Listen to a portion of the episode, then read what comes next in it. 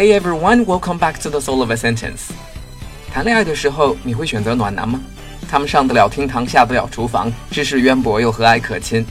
可是研究显示，暖男这个物种实际并不太受欢迎。今天我们来看一看关于“暖男”这个词用英文怎么说。是 hot guy 吗？不是，hot guy 是性感的帅哥。那是 warm guy 吗？呃，也不是，warm guy 感觉好像是在发烧。那是什么呢？暖男的暖其实不是指温度，而是指体贴。所以你可以说 He's a considerate guy，他是个体贴的人，或者也可以说 Oh you're so sweet，啊你好甜。不过要注意，在英文里，如果姑娘对你说 Oh you're such a nice guy，或者 Oh you're so sweet，舌头下面那句话其实是 But I'm not going to date you，我不会跟你约会的。Oh you're such a nice guy。but I don't want to date you. 说你 sweet，实际上就跟汉语里你是个好人一样的功能。比如，如果你被相亲了，回绝七大姑八大姨的好意，可以这么说：He's a really nice guy. Thanks for the introduction, but I'm not really attracted to him. Who else do you have in store for me? 他真的很不错，谢谢你介绍给我。可是他真不是我的菜。 你还有其他人选吗？I'm not attracted to him，我不被他吸引，也就是他不是我的菜，我对他不来电。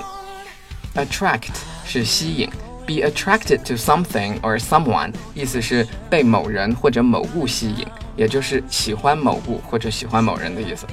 比如，I'm deeply attracted to these cheesecakes，我真心喜欢这些芝士蛋糕。 He's a really nice guy. Thanks for the introduction, but I'm not really attracted to him. Who else do you have in store for me? 暖男们也不用伤心，耐心等待。铅华洗净之后，最终的市场还是暖男的。Initially, I was not attracted to him, but after I got to know this guy, he grew on me before I knew it.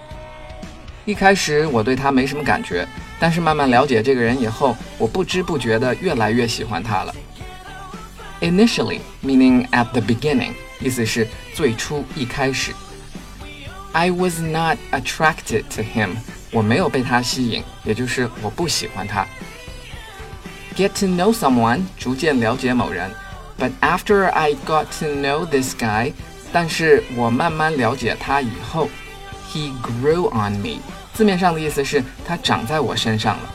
这个画面其实没有那么恐怖，实际上是说他成了我身体的一部分，我越来越喜欢他。A grows on B，意思就是 B 越来越喜欢 A。Before I knew it 是个成语，字面的意思是在我知道之前，实际就是汉语中的不知不觉。Initially, I was not attracted to him. But after I got to know this guy, he grew on me before I knew it. OK，总结一下，暖男在英文里跟温度没有关系，一般是用 sweet guy、nice guy、considerate guy、caring guy。虽然被叫做 sweet guy 有时候不是一件好事情，但最终善良战胜邪恶，祝有情人终成眷属。今天句子 Number One。Oh, you're such a nice guy But I don't want to date you. Number two, he's a really nice guy. Thanks for the introduction, but I'm not really attracted to him. Who else do you have in store for me? Number three, initially I was not attracted to him, but after I got to know this guy, he grew on me before I knew it. 今天节目就到这里，更多实用精彩口语表达，请关注微信公众号“英文大魔头”，也可以在喜马拉雅 FM 和 iTunes 播客同步收听。My name is Stanley. Until next time, bye for now.